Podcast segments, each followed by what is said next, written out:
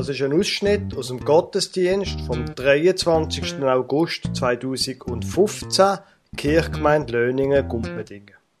Sie hören die Predigt zu Markus 7, 31 bis 37 vom Pfarrer Lukas Huber.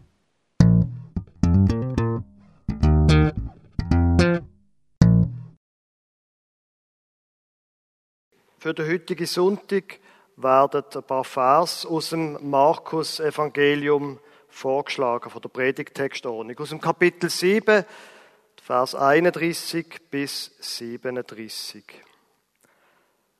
Und als Jesus wieder fortging aus dem Gebiet von Tyrus, kam er durch Sidon und das Galiläische Meer, mitten in das Gebiet der zehn Städte. Und sie brachten zu ihm einen, der taub und stumm war, und baten ihn, dass er die Hand auf ihn lege. Und er nahm ihn aus der Menge beiseite und legte ihm die Finger in die Ohren und berührte seine Zunge mit Speichel und sah auf zum Himmel und seufzte und sprach zu ihm, Hephata, das heißt, tu dich auf. Und sogleich taten sich seine Ohren auf und die Fessel seiner Zunge löste sich und er redete richtig. Und er gebot ihnen, sie sollten es niemandem sagen. Je mehr er es aber verbot, desto mehr breiteten sie es aus. Und sie wunderten sich über die Maßen und sprachen, er hat alles wohl gemacht. Die Tauben macht er hörend und die Sprachlosen redend.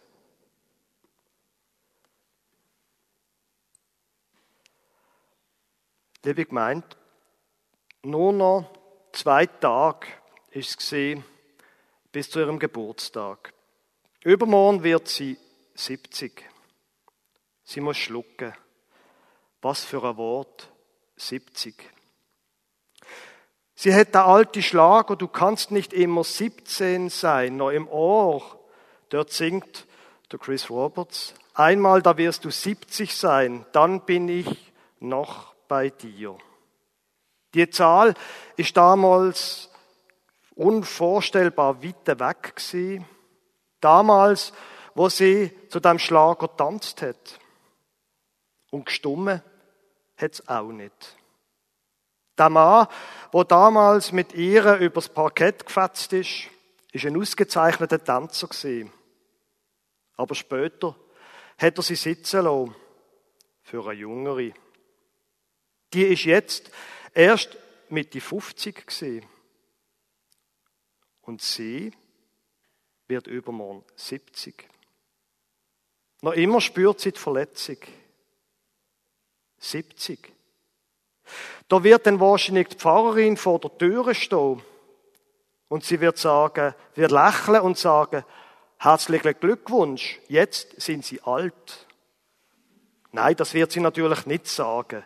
Die weiß doch gar nicht, wie das ist, wenn man nicht mehr so jung ist wie früher, wenn man plötzlich 70 wird. Vermutlich wird sie dann aber trotzdem ein Programm von der Seniorenarbeit aus der Tasche ziehen. 70. Die Zahl tanzt ihr manchmal in grossen Ziffern zur Nacht vor den Augen, wenn sie nicht schlafen kann.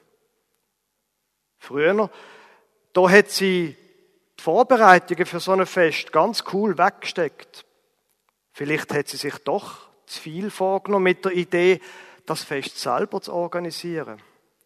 Sie hat doch einfach in einem guten Restaurant einen Tisch bestellen und sich und ihre Gäste verwöhnen lassen. Stattdessen hat sie das Kirchgemeindehaus angemietet und hat jetzt jede Menge Arbeit damit. Und heute ist Sonntag, da haben die Läden zu, da kann sie sowieso nicht viel machen. Sie können eigentlich in die Kirche gehen. Dann geht der Vormittag schneller vorbei. Aber dann muss sie pressieren, die Glocken läuten schon. Schnell macht sie sich auf den Weg. Meitli, mit dir ist der Krieg gekommen. hört sie die Stimme von ihrem Vater von irgendjemandem aus der Vergangenheit. Jedes Jahr hat er das gesagt.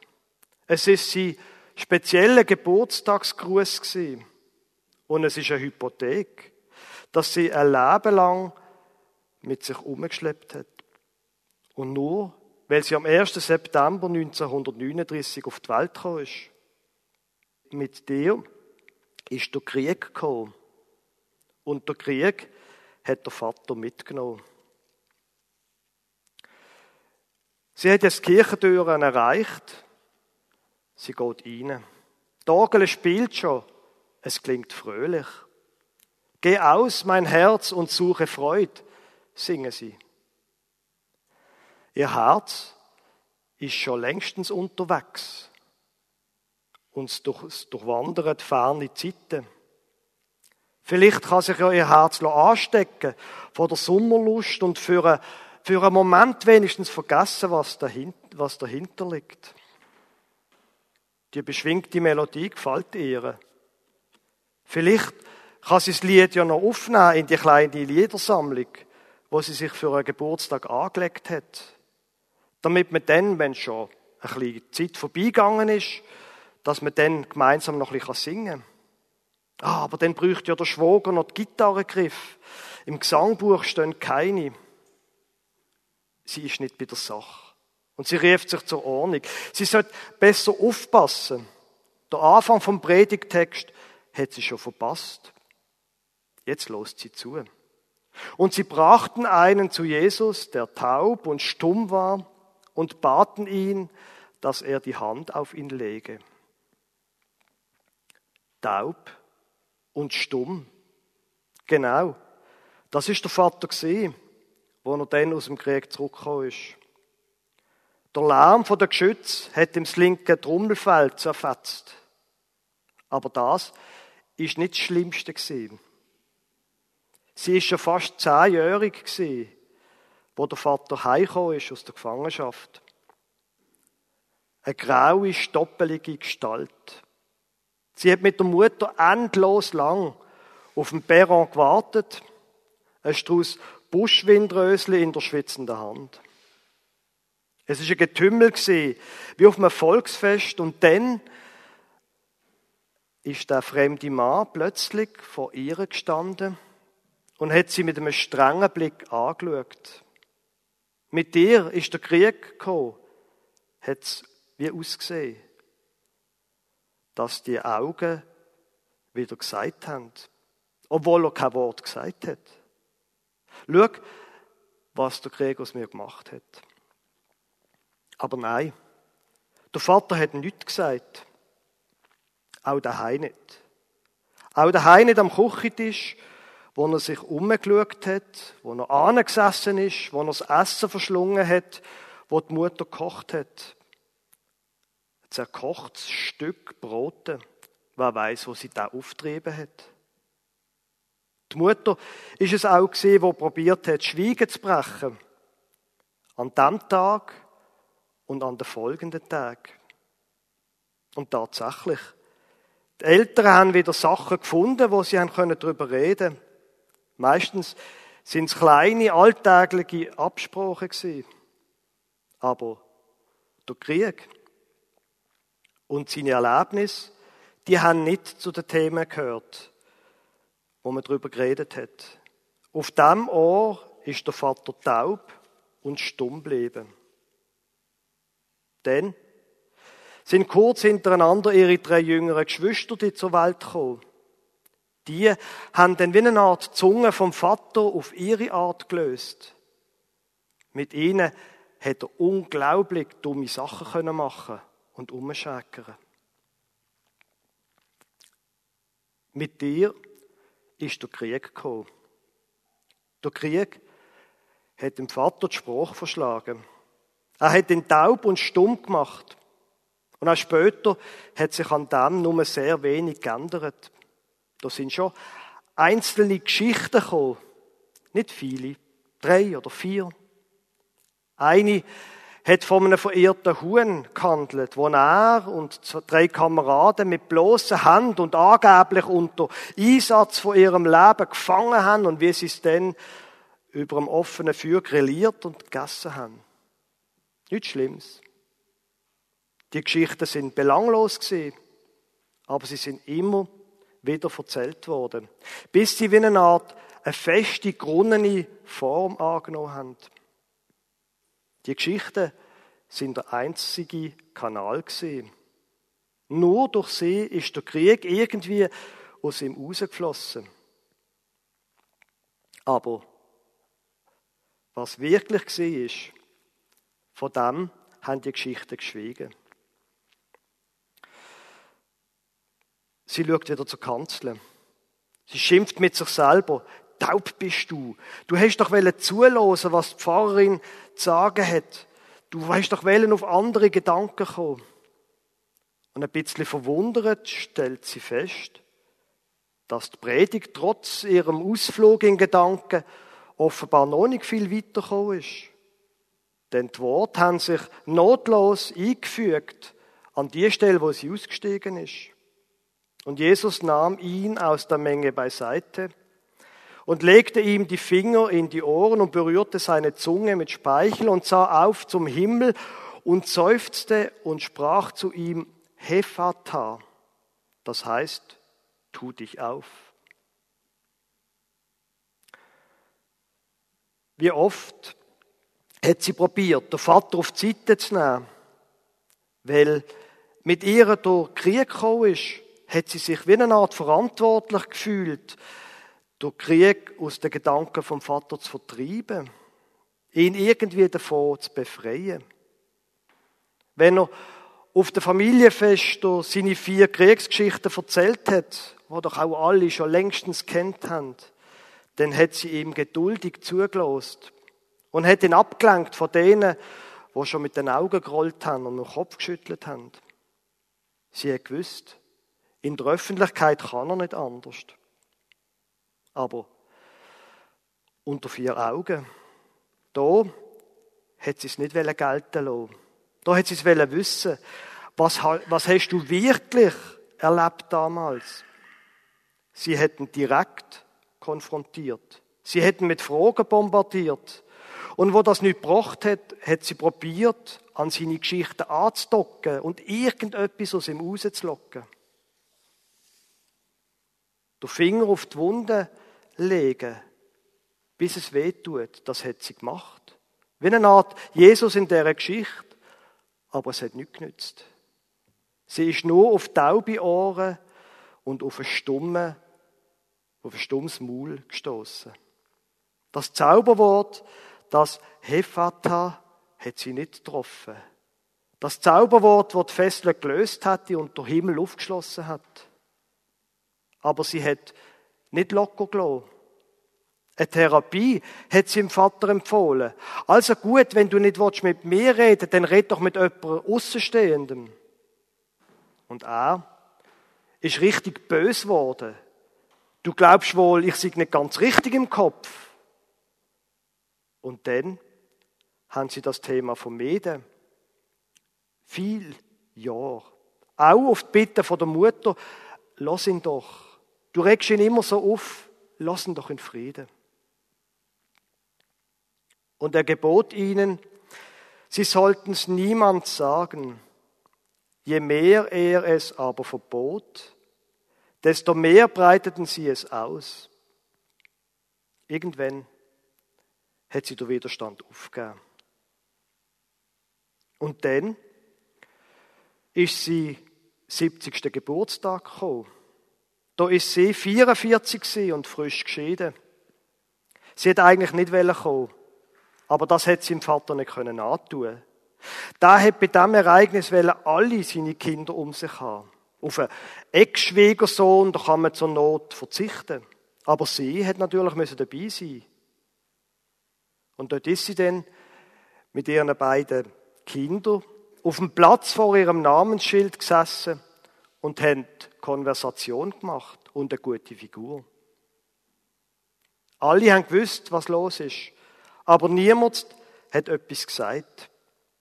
Sie haben sich in Schwiege gehüllt. Sie haben sich taub gestellt. Und wenn sie sich zu einer Gruppe von Leuten zugestellt hat, sind Gespräche abgebrochen. Und man hat das Thema gewechselt. Man kann ja über so vieles reden, ohne überhaupt etwas zu sagen. Und der ganze Oben lang hat sie das Spiel mitgespielt, verfolgt vom mitleidigen Blick im Rücken. Und wo die versammelten Enkel ein Lied für den Großvater gesungen haben, dann hat das alle zu Tränen gerührt. Und sogleich taten sich seine Ohren auf und die Fessel seiner Zunge löste sich und er redete richtig.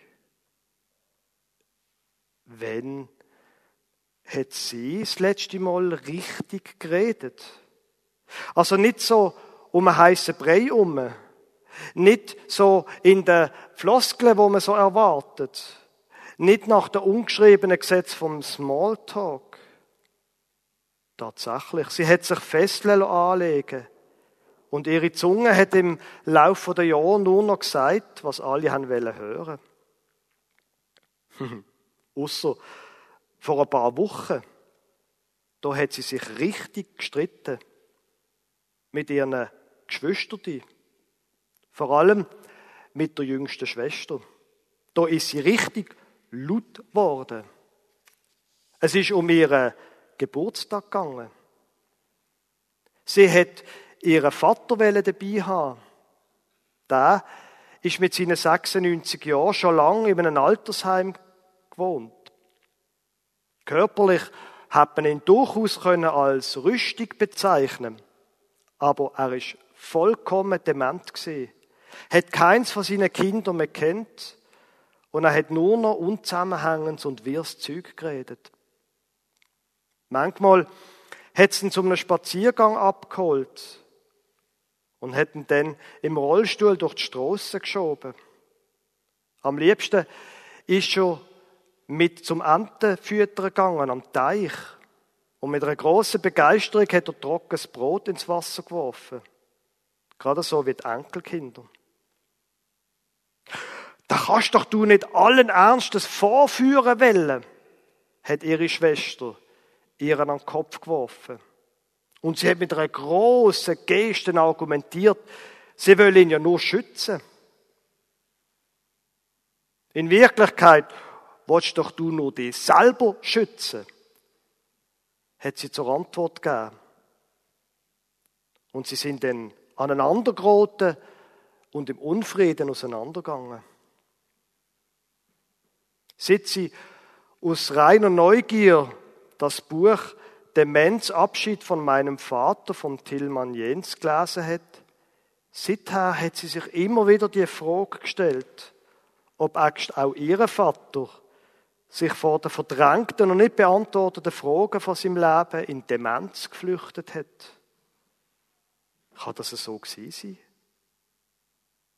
Es ist schon gleich nach dem Tod von der Mutter losgegangen. Die hat ihn immer in Schutz genommen vor der Welt. Ohne sie ist er schutzlos gewesen. Das sind seine Ohren und seine Zunge gewesen. Und wo sie gestorben ist, sind sie seine Ohren taub und seine Zungen auf eine ganz neue Art stumm geworden. Sie haben die Welt nicht mehr verstehen und sie nicht mehr deuten.